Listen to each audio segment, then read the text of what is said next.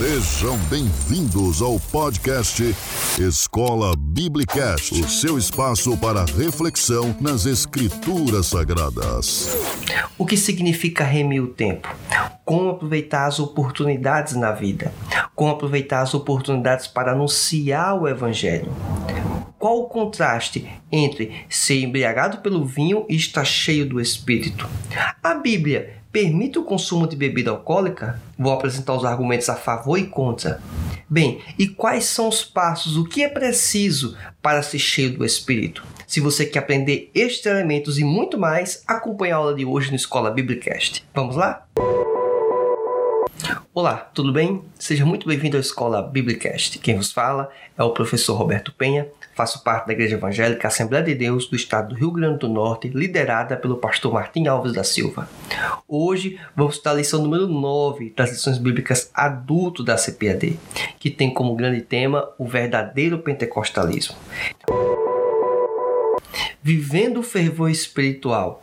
Isso é um, um, interesse não apenas de Deus para com o homem, mas deveria ser o interesse do homem para com os demais, para com a sociedade. O homem que é cheio do Espírito, ele faz diferença na sociedade. Então, essa é uma questão aqui que eu entendo imprescindível para que possamos refletir e aplicar em nossas vidas. Então, avançando um pouco mais aqui, vou apresentar para vocês os sete subsídios na lição bíblica. Desses sete subsídios, um deles vai ter um complemento lá no Telegram. Vamos lá, o primeiro deles, seis formas de aproveitar as oportunidades para anunciar o Evangelho. Isso tem relação ao tempo do remir o tempo, a ideia de remir o tempo. Segundo item, sete formas de aproveitar as oportunidades na vida.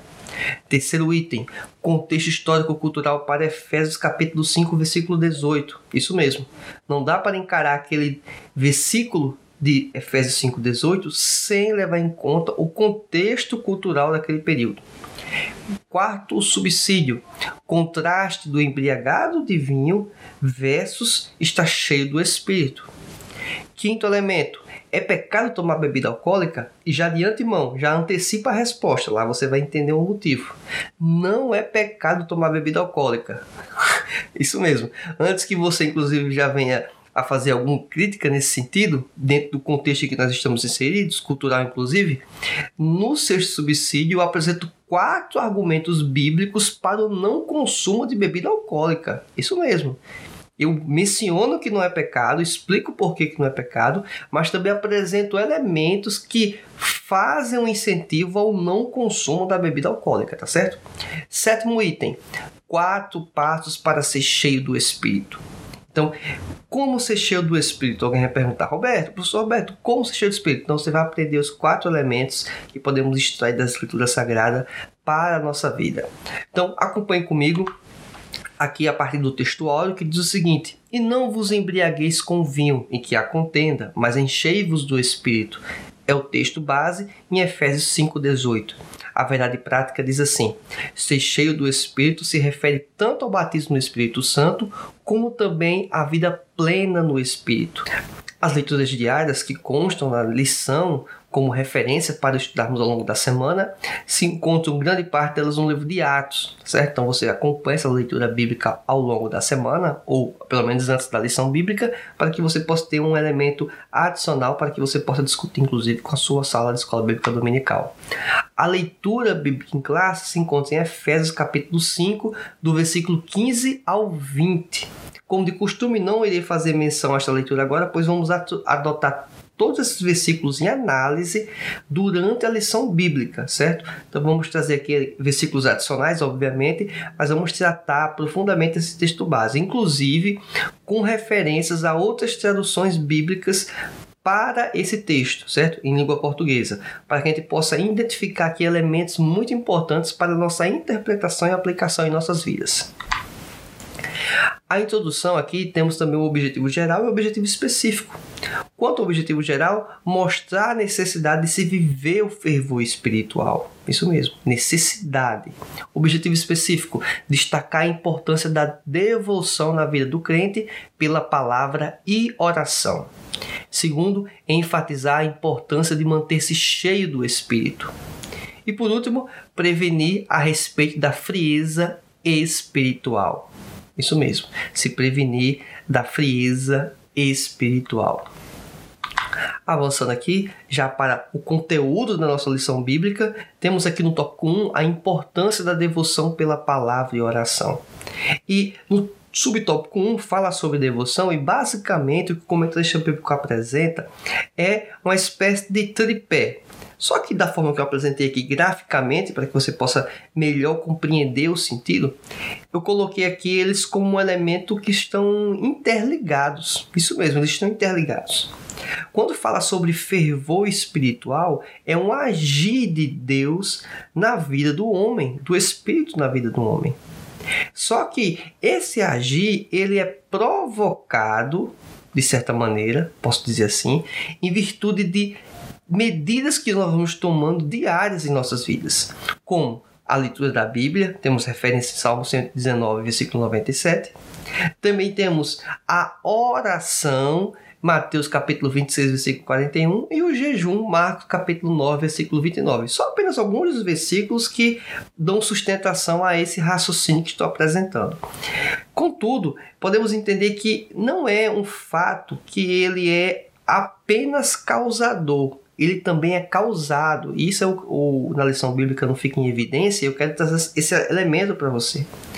A partir do momento, olha, acompanha bem o raciocínio.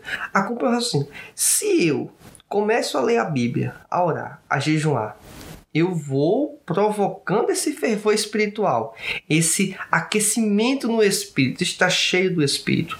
Mas à medida que eu vou me aprofundando nesse processo, eu vou tendo cada vez mais interesse em ler a Bíblia, em orar, em jejuar. Então perceba que não é um, um processo apenas de adotar esses elementos e causar o fervor espiritual. Não. O fervor espiritual vai causar também um maior despertamento para estes itens. Fica até para alguns, até talvez difícil entender que seria esses elementos que causariam. Alguém poderia dizer que poderia ser uma causalidade reversa. Como assim? É o fervor espiritual, o tocar e o agir de Deus que vai fazer a pessoa ter este tipo de comportamento. Faz sentido esse raciocínio? Faz total sentido certo? Inclusive, mesmo que não chame isso de fervor espiritual, eu só posso dizer que a pessoa vai ter interesse de ler a Bíblia, de orar, de jejuar, de uma forma é, intensa, de forma que agrade a Deus, que faça com que tenha sentido a vida cristã, se tiver um toque de Deus. Então, para alguns, isso já é o início do fervor espiritual, isso já é o início do processo cheio do Espírito. Subtópico 2 fala sobre a oração e a palavra. Isso mesmo, a oração e a palavra.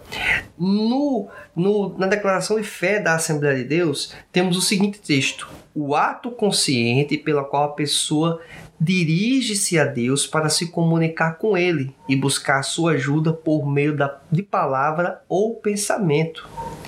Esta é a proposição do que é oração dentro do documento base das declarações de fé da Assembleia de Deus. Também temos 2 Timóteo, capítulo 3, versículo 15, um texto bem interessante, que fala sobre a ideia de devoção pela palavra. E que desde a tua meninice sabes as sagradas letras, que podem fazer-te sábio para a salvação. Deixei em ênfase esse item aqui. Que podem fazer-te sábio. E tem uma finalidade para isso, o que? Salvação.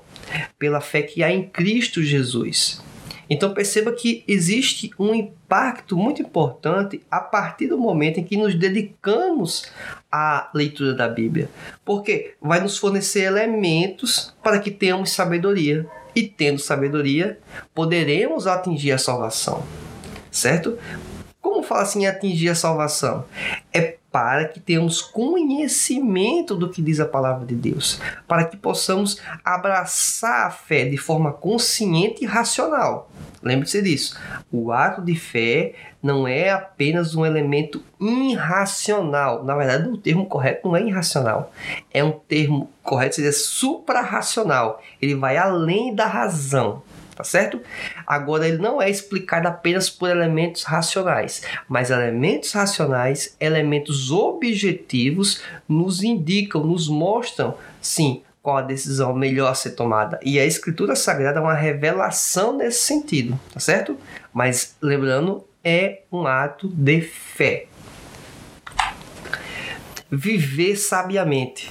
Uma das consequências de quando você tem um contato maior com Deus por meio da palavra, tem o hábito da oração e a prática do jejum, você vai ter aí elementos que possam permitir que você venha tomar melhores decisões. Olha o que diz em Efésios capítulo 5, versículo 15. Portanto, vede prudentemente como andais, não como nécios ou tolos, depende da tradução, mas como sábios. E até apresenta essa imagem com a série de caminhos. Você tem que tomar algumas decisões na vida. Mas quais decisões? São muitos os caminhos, são muitos os passos. Então, faça uma reflexão nesse sentido também. Em Efésios 5,16, que fala sobre remindo o tempo, e aí muitas pessoas têm dificuldade de entender o que quer dizer remindo o tempo. Até porque não é uma palavra, vamos dizer, muito comum realmente em nossa língua portuguesa. É uma palavra em português, mas não é comum. E aqui eu apresento a tradução em outras versões bíblicas que eu entendo que são muito interessantes, inclusive vai nos dar um panorama do qual é o sentido do texto. Isso mesmo, qual é o sentido do texto. A Almeida Revista corrigida, corrigida fala sobre remindo o tempo, mas a nova Almeida atualizada fala aproveitando bem o tempo. Então já nos dá uma informação interessante, aproveitando bem o tempo. A NVI traz aí para mim uma tradução que eu acho que explica muito melhor é, a ideia do remir o tempo. Aproveitando ao máximo cada oportunidade. Então a ideia de você remir o tempo é você aproveitar ao máximo cada oportunidade que você possui. É essa a ideia do texto. Em Colossenses capítulo 4, versículo 5, também temos uma proposição da ideia também de remir o tempo. Diz assim o texto base: Andai com sabedoria para com os que estão de fora, remindo o tempo. A mesma ideia de aproveitando a oportunidade, aproveitando as oportunidades, aproveitando ao máximo cada oportunidade. A partir destes elementos, desta interpretação, a gente pode pensar aqui em duas possibilidades de quando falamos sobre aproveitar o tempo, sobre aproveitar ao máximo cada oportunidade. Podemos tratar dela da perspectiva de vida como um todo ou de anúncio do evangelho. Isso mesmo, de anúncio do evangelho. Então, inicialmente eu vou apresentar aqui seis formas de aproveitar as oportunidades para anunciar o evangelho. Esse é o primeiro suplemento que quero apresentar para vocês.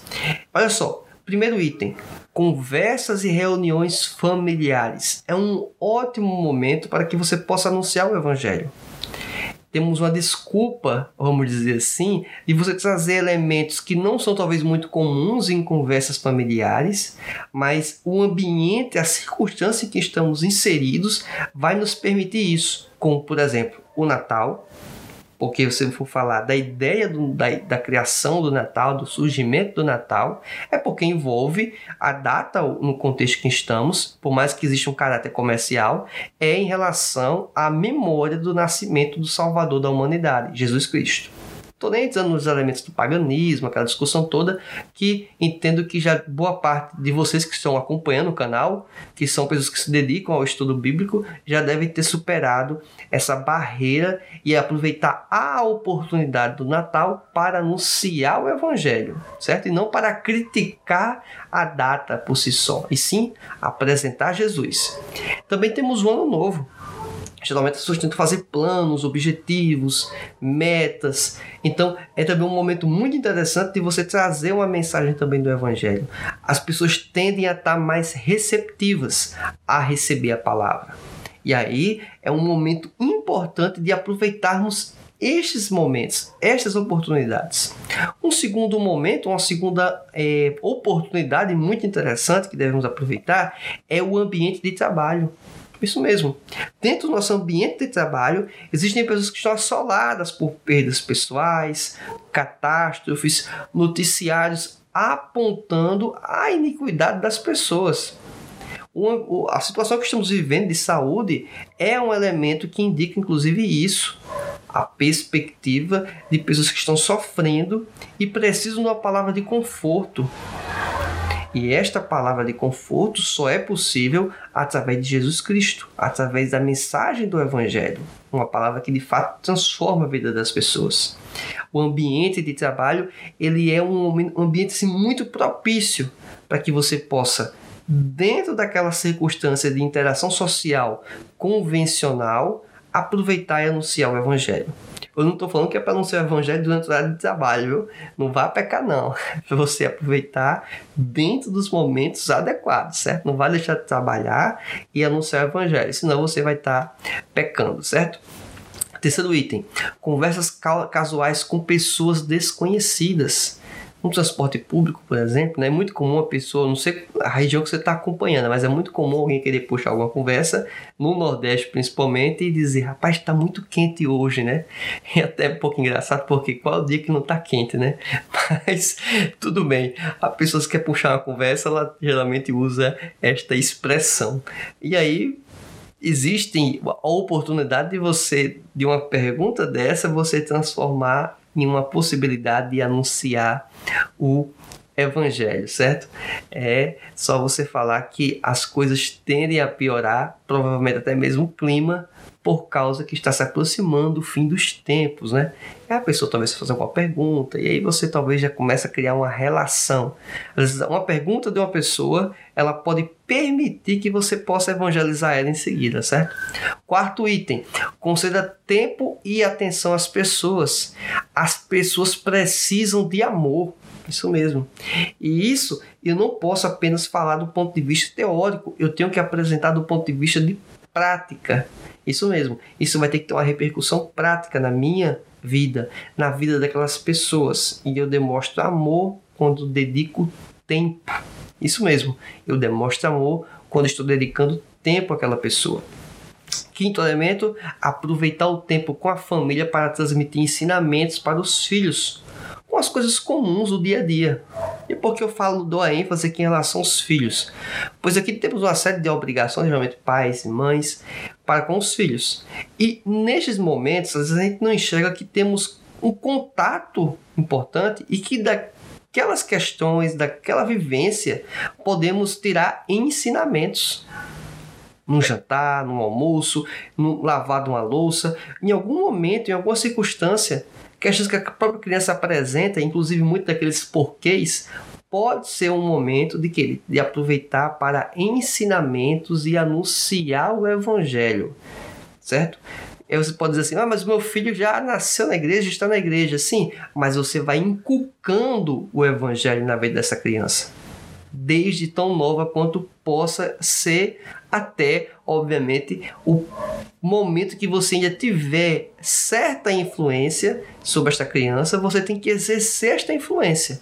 É uma obrigação dos pais, biblicamente falando. Sexto elemento, use de elementos de cultura e do mundo pop para transmitir as verdades de Deus. Este sexto elemento, eu falo filme, séries e política, e esses elementos aqui é um suplemento que vai constar apenas no Telegram. Não vou mencionar aqui no YouTube. Você lá no Telegram, você vai ter contato deste conteúdo de do que é que seriam esses elementos de cultura pop, como poderíamos apresentar isso, qual seria uma estratégia. Eu vou dar um fornecer um áudio, comentário e um material suplementar que vai ajudar você também nesta reflexão. Creio que vai ser muito útil. O link para você acessar o grupo Telegram consta na descrição deste vídeo. Já no suplemento seguinte, temos aqui sete formas de aproveitar as oportunidades na vida. Inicialmente apresentei sobre o contexto de anúncio do Evangelho. Agora estou falando no contexto geral, amplo, oportunidades na vida. Sete elementos. Primeiro deles, priorize a Deus. Interessante que o do subsídio anterior eu trato sobre o anúncio do evangelho. E obviamente anunciar o evangelho está envolvendo Deus, está envolvendo a vida espiritual. E quando vou tratar sobre oportunidades na vida, o primeiro elemento deve ser priorizar Deus. Isso mesmo. Devemos priorizar aquele que nos criou, aquele a quem devemos prestar contas de nossas vidas, aquele que cuida da gente. Esse deve ser a nossa prioridade. Ele deve ser nossa prioridade. Segundo elemento, dedique-se dedique à família. Devemos aproveitar a oportunidade de termos um convívio familiar. pois não sabemos até quanto e quando tempo a gente vai ter de acesso aos nossos familiares. Devemos aproveitar ao máximo esse convívio que nós temos. Buscando conhecimento e sabedoria é o terceiro elemento que quero apresentar para você. Busque ao máximo o conhecimento e, sobretudo, a sabedoria, a aplicação correta deste conhecimento. Você pode me perguntar quais são as formas de obter conhecimento e sabedoria. Vou apresentar você de duas perspectivas: perspectiva espiritual, a própria Bíblia Sagrada como referência e uma série de outros materiais de apoio. Do ponto de vista de conhecimento profissional, de conhecimento para uma vida como um todo, exceto a área espiritual, os cursos, as especializações. Quanto mais conhecimento você acumular, isso pode fazer toda a diferença em sua vida. E o mais importante não é apenas acumular o conhecimento, é adquirir a sabedoria. A sabedoria não tem preço, certo? Você pode ler milhares de livros e não adquirir sabedoria. Mas você pode, ao adquirir o conhecimento de forma correta, ter a possibilidade de adquirir a sabedoria, de obter a sabedoria. Quarto elemento: cultive bons relacionamentos. Isto é uma oportunidade ímpar que podemos ter em nossas vidas. No momento que passamos por uma diluição do amor, das relações interpessoais, cultivar bons relacionamentos passa a ser imprescindível em nossas vidas. Quinto elemento, seja servo em sua comunidade. Isso mesmo, você pode ter a posição social ou o status econômico financeiro ou até mesmo de importância, de ser uma estrela, vamos dizer, no mundo lá fora, mas dentro da igreja todos nós somos servos. Então, devemos ser atuantes na obra de Deus, atuantes dentro da nossa comunidade prestar o melhor para Deus e prestar o melhor para os outros. Sexto elemento que eu quero trazer para você é priorize impactar as vidas com suas ações, inclusive a sua atuação profissional. A sua atuação profissional pode ser um caminho para isto. Sétimo item, Tente melhorar o mundo à sua volta. Isso mesmo, melhore o mundo à sua volta. Esta é um ponto importante, imprescindível. Tentar fazer aquilo que está ao seu alcance para transformar este mundo, ou pelo menos o mundo que está próximo a você, um mundo melhor. Tá certo? Você não vai redimir o mundo, não, não é isso. Mas deixar ele melhor para convivência, certo? Então, basicamente é isso, são itens que eu apresento para você como oportunidades que você deve aproveitar na vida. Isso é remir o tempo. No tópico 2 da lição, falamos sobre a importância em manter-se cheio do espírito. E tem aqui o texto base em Efésios capítulo 5, versículo 18. E não vos embriagueis com vinho em que há contenda, mas enchei-vos do espírito mais uma vez trago traduções aqui paralelas ao texto de Efésios 5,18, que trazem aqui elementos que vão dar uma ideia melhor do que seria essa contenda. Na tradução Nova Almeida Atualizada, fala de devassidão, que o vinho vai provocar devassidão. Na NVI, apresenta a ideia de libertinagem.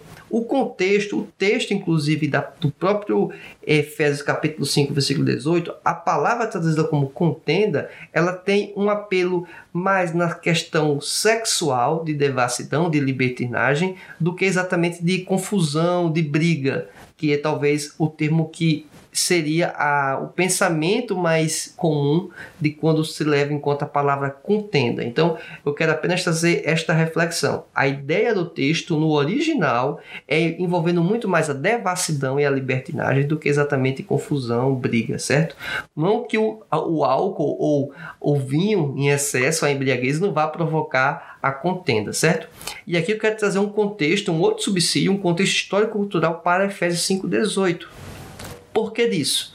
Quando o apóstolo Paulo apresenta a ideia, ou esse aparente contraste do consumo do vinho em relação a estar cheio do Espírito, ele está falando num contexto em que as pessoas cultuavam dentro de Éfeso, aquela cidade e região, a Dionísio, que é o deus grego, que era considerado o deus do vinho.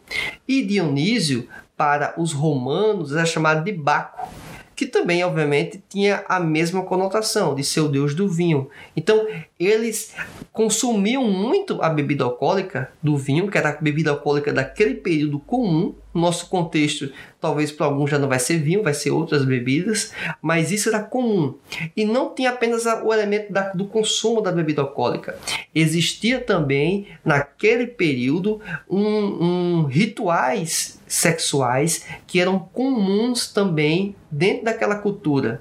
Então, não era apenas quando se falava de se embriagar com vinho, não era apenas o consumo do vinho, era todo um sistema girando de atos ilícitos, inclusive práticas sexuais ilícitas. Quem apresenta este raciocínio é o próprio Craig Kinner no seu comentário histórico-cultural do Novo Testamento. Quem quiser aprofundar um pouco mais, acesse essa fonte, vai ter materiais aí suplementares também.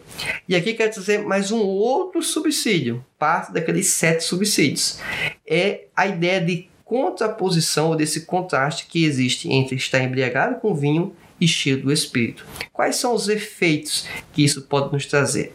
O embriagado com vinho nos traz dissolução e indulgência, enquanto o cheio do Espírito permite uma moral correta.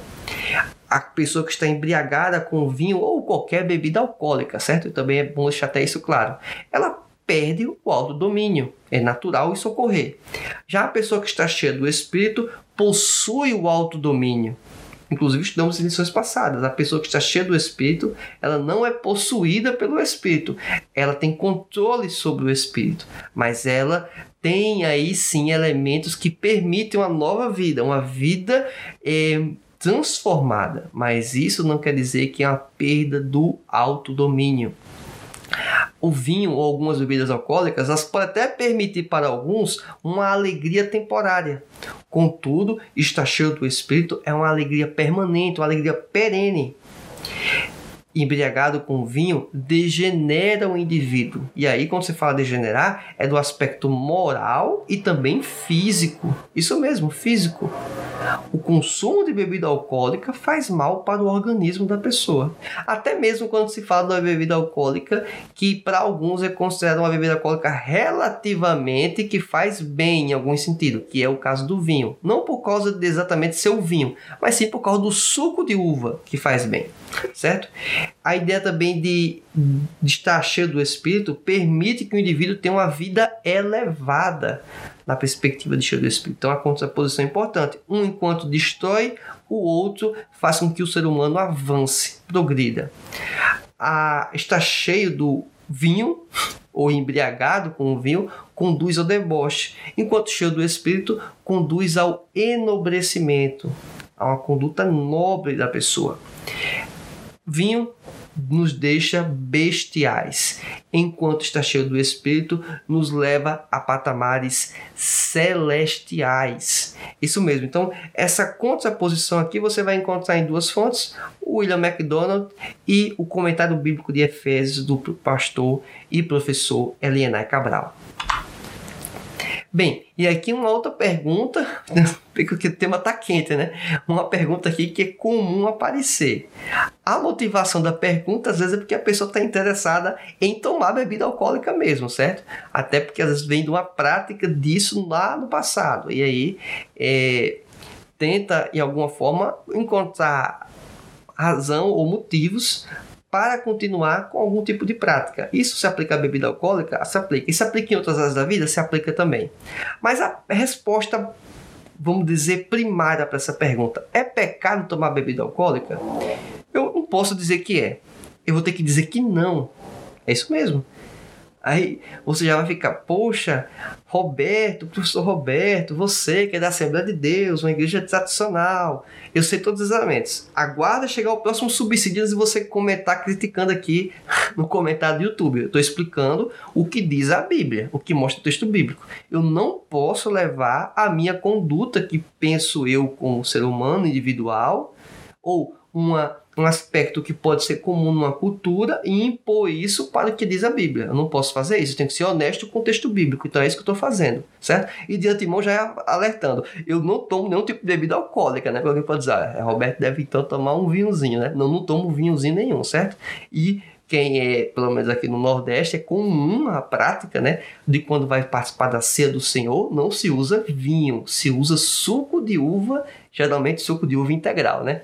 Para tomar algo de boa qualidade. Então, suco de uva integral é o que é utilizado, tá certo? Então, nada de é, qualquer tipo de teor alcoólico na bebida. A Bíblia não proíbe o uso do vinho, que por sinal era a bebida alcoólica comum naquele período. Percebemos inclusive indicação dela para tratamento, vamos dizer, médico, né? Provérbios 31:6 apresenta isso, como também 1 Timóteo capítulo 5, versículo 23. Um outro argumento também muito importante a considerar quando vamos tratar sobre a, o não pecado do consumo da bebida alcoólica é o próprio tratamento que Jesus deu no primeiro milagre dele, que foi transformar água em vinho. Jesus não transformou água em suco de uva, é bom deixar isso claro, porque alguns tentam apresentar esse argumento. Isso é uma forma de tentar distorcer o texto bíblico para indicar ou atender uma visão particular ou uma visão que a pessoa quer adotar, tá certo? Então tem que ser bastante honesto nesse sentido.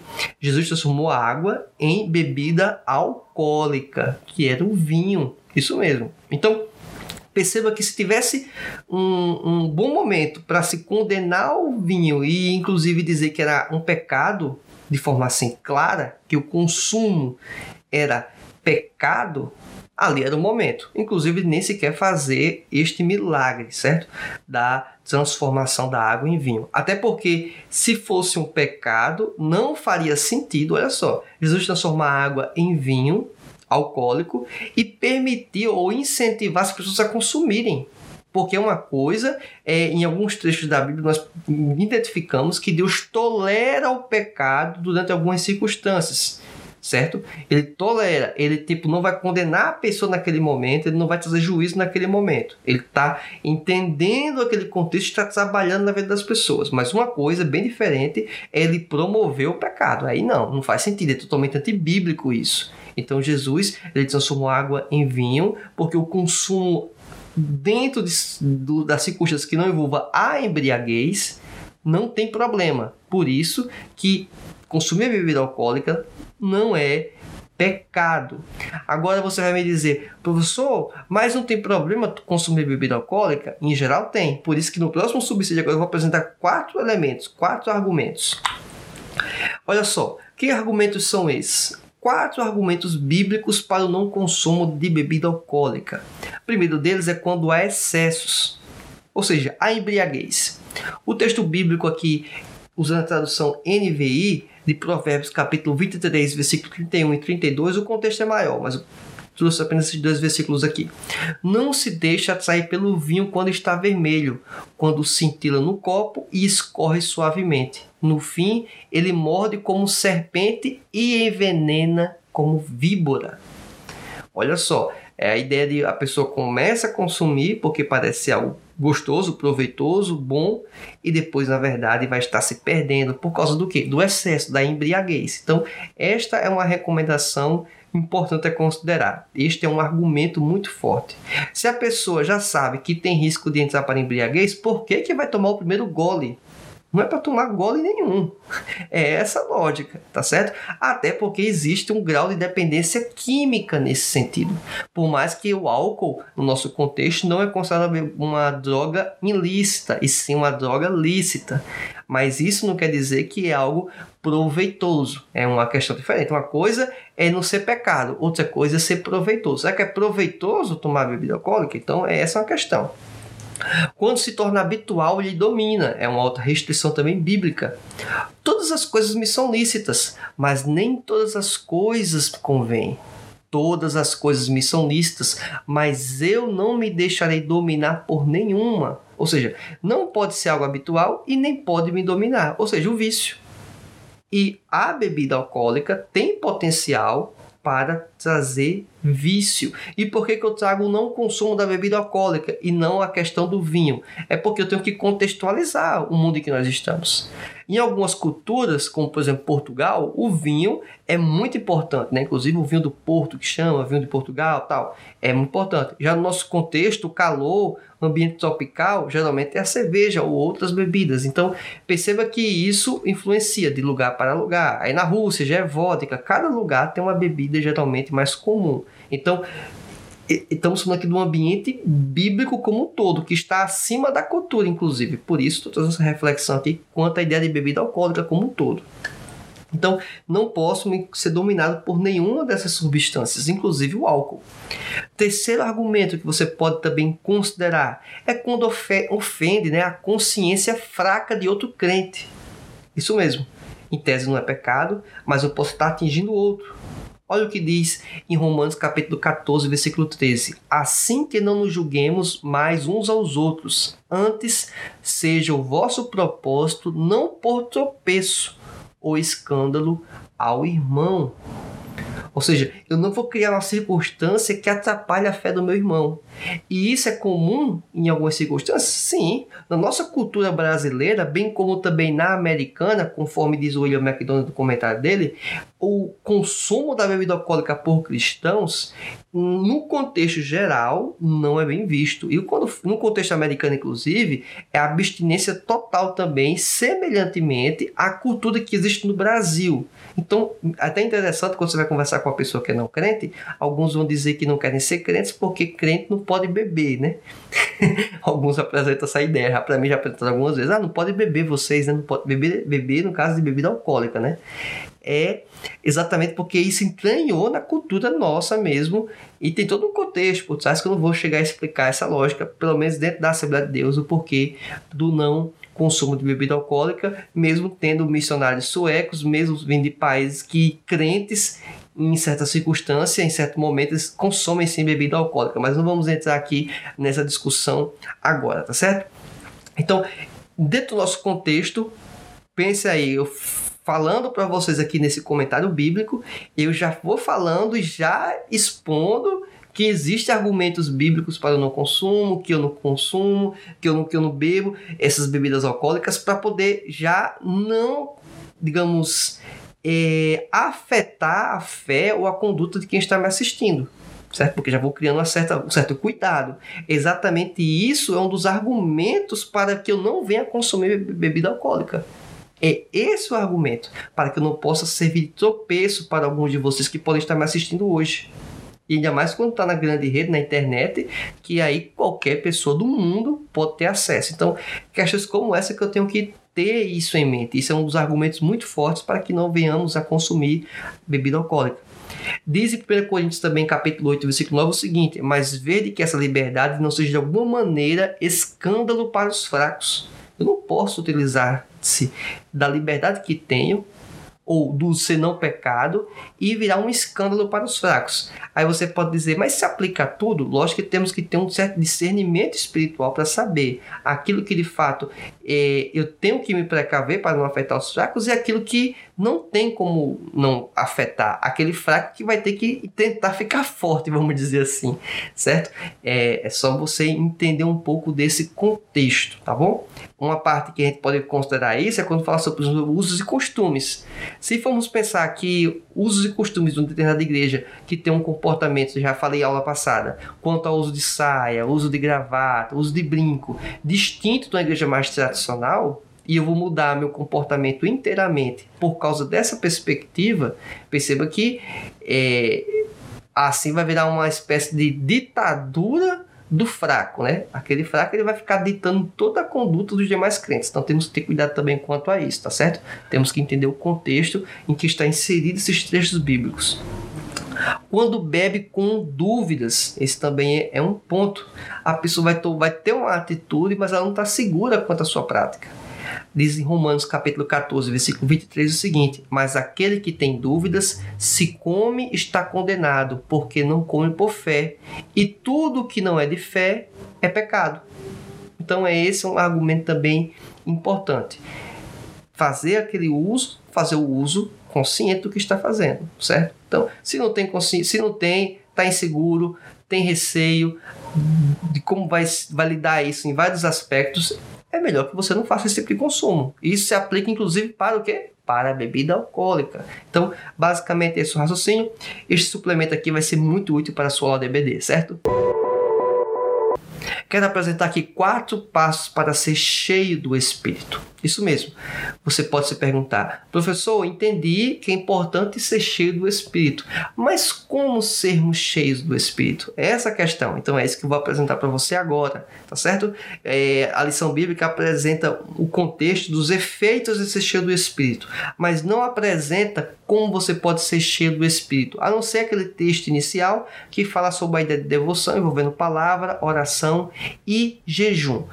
Confessar e abandonar todo pecado consciente. 1 João, versículo 8 e 9, no capítulo 1, diz assim: Se dissermos que não temos pecado, enganamos-nos a nós mesmos e não há verdade em nós. Se confessarmos os nossos pecados, Ele é fiel e justo para nos perdoar os pecados e nos purificar de toda injustiça. Para que eu possa começar a ser cheio do Espírito, eu tenho que fazer um processo inicial básico, que é renunciar ao pecado, me arrepender e buscar uma nova vida. Eu estou dando o passo inicial. Olha, assim, são quatro passos para ser cheio do Espírito. O primeiro passo base é esse. Um outro elemento, que aí não quer dizer que exatamente que está em ordem, certo? O primeiro, sim, esse, essa primeira linha é essencial, mas o segundo, submeter-se completamente ao controle de Deus. Romanos capítulo 12, versículo 1. Rogai-vos, pois, irmãos, pela compaixão de Deus, que apresenteis o vosso corpo em sacrifício vivo, santo e agradável a Deus, que é o vosso culto racional.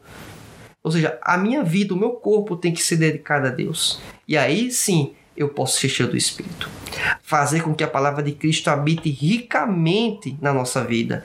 Este é o terceiro passo.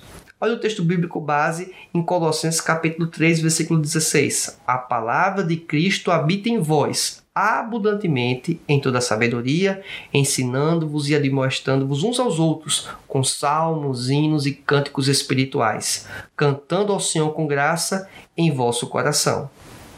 Quarto item: esvaziar-se do egoísmo. Já estou crucificado com Cristo e vivo não mais eu, mas Cristo vive em mim. E a vida que agora vivo na carne, vivo-a na fé do Filho de Deus, o qual me amou e se entregou a si mesmo por mim. Gálatas capítulo 2, versículo 20. O tópico 3 da lição fala sobre sermos vigilantes contra a frieza espiritual. E aqui finalizamos a análise do texto base e extraímos as consequências de termos uma vida cheia do Espírito. Os versículos 19, 20 e 21 de Efésios capítulo 5. Diz assim o versículo 19: Falando entre vós com salmos, hinos e cânticos espirituais, cantando e salmodiando ao Senhor no vosso coração. A pessoa que é cheia do Espírito, ela vai ser uma pessoa alegre, vai se regozijar em Deus. Essa é uma consequência. Versículo 20, uma segunda consequência: dando sempre graças a Deus por tudo, a nosso Deus Pai, em nome de nosso Senhor Jesus Cristo. Ah, ou seja, ação de graças. E não é apenas por aquilo que está dando certo, aquilo que é positivo, é dando ações de graças a Deus por todas as coisas, por tudo que ocorre. Tudo está no domínio de Deus, tudo está sob o controle de Deus. Devemos ser gratos a Deus e entender que Ele está no comando. Versículo 21. Sujeitando-vos uns aos outros no temor de Deus. Ou seja, o elemento da sujeição. Eu não me senti superior aos demais irmãos. Eu posso ter um certo tipo de conhecimento, um certo tipo de especialização em algum elemento que possa ser superior ao do irmão, não tem nenhum problema. Tem irmão que mexe com marcenaria, ele vai entender muito mais de marcenaria do que eu. Tem outro irmão que trabalha com padaria, padeiro, vai entender mais do que eu, mas isso não quer dizer que ele é melhor do que eu. É apenas funções distintas que nós exercemos. Estou falando do ponto de vista profissional, também vai existir isso dentro do ponto de vista espiritual, dentro do ponto de vista eclesiástico, dentro do ponto de vista da igreja. Mas isso não nos torna superiores uns aos outros, não. Muito pelo contrário, devemos nos sujeitar, sermos servos. É essa a orientação bíblica. E isso é possível quando estamos cheios do Espírito. Por quê? Porque eu estou me esvaziando do meu egoísmo, do meu eu, de achar que eu sou o cara, que eu posso tudo, que eu faço as coisas. Não, eu dependo de Deus. Você depende de Deus. Nós dependemos do Senhor para que possamos ter uma vida cheia do Espírito, uma vida transformada. E isso, obviamente, vai ser o antídoto, né? a vacina contra a frieza espiritual. Concluindo a nossa lição bíblica, devemos entender que a prática da leitura, a Bíblia, né, a oração e o jejum são imprescindíveis para o crente. Devemos saber sim aproveitar as oportunidades do ponto de vista de anúncio do evangelho, como também uma vida como um todo. Devemos nos afastar do pecado, isso é imprescindível. Buscar as práticas que se aproximam ou que me aproximam de Deus isso deve ser perseguido em nossas vidas e desfrutar dos benefícios de ser cheio do Espírito. E aí é só bênção. Acredito que essa aula pode fazer uma diferença muito grande em sua vida. Então, aproveitou esse conteúdo, os slides estão disponíveis no link da descrição. Compartilhe este conteúdo com demais pessoas e, se você quiser entender um pouco mais da Bíblia, acompanhe o Escola Biblicast nas redes sociais. Lá você vai ter acesso também a outros materiais, a outras informações. Aguardo você na nossa próxima aula. Que Deus te abençoe. Fique na paz do Senhor. Tchau.